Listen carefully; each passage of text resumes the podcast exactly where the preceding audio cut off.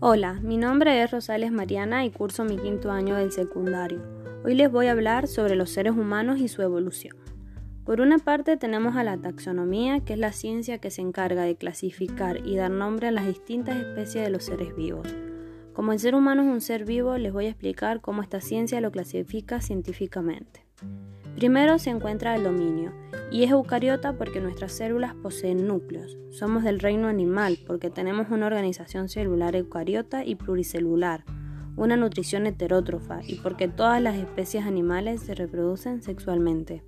Además, porque nos podemos desplazar. Somos de la categoría filum o división y son los cordados, porque desde su etapa embriológica presentamos cordón nervioso dorsal en donde éste se divide en dos, en dos ramas. Por una parte, los invertebrados inferiores, en donde persiste durante toda la vida como el principal apoyo axial del cuerpo. Y por otra parte tenemos a los vertebrados superiores, en donde la columna vertebral toma su lugar. Su principal función es soportar y dar consistión al cuerpo. Actúa como eje esquelético. Pertenecemos a la clase de los, de los mamíferos ya que tenemos una reproducción vivípara y fecundación interna, respiración pulmonar, circulación sanguínea y un esqueleto constituido por cráneo y columna vertebral, más un sistema nervioso complejo. Somos del orden de los primates, porque tenemos manos y pies con cinco dedos, además tenemos ojos al frente con visión estereoscópica, podemos girar el brazo alrededor del hombro, flexionar el tronco, etc. Formamos parte de la familia de los homínidos porque somos compuestos por los primates bípedos y los grandes simios. Somos del género Homo, ya que incluimos al ser humano moderno y a sus más cercanos parientes. Todos están extintos menos el Homo sapiens. Este Homo sapiens es el único que tiene la capacidad para pensar.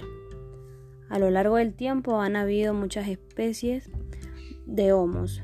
En algunas de ellas son Homo habilis, Homo ergaster, Homo erectus, Homo antecesor, etc.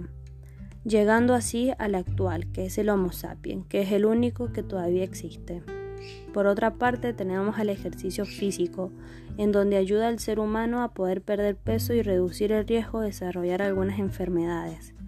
La actividad física regular puede mejorar la fuerza muscular y aumentar la resistencia, el ejercicio suministra oxígeno y nutrientes a los tejidos y ayuda a que el sistema cardiovascular funcione de manera más eficiente.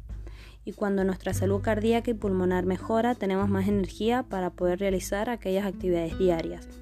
Y por último y menos importante, el hombre necesita vivir en sociedad ya que es el único hombre racional e individual, no, no es autosuficiente y requiere de la ayuda y protección de los demás de su especie, formando lo que llamamos comunidades.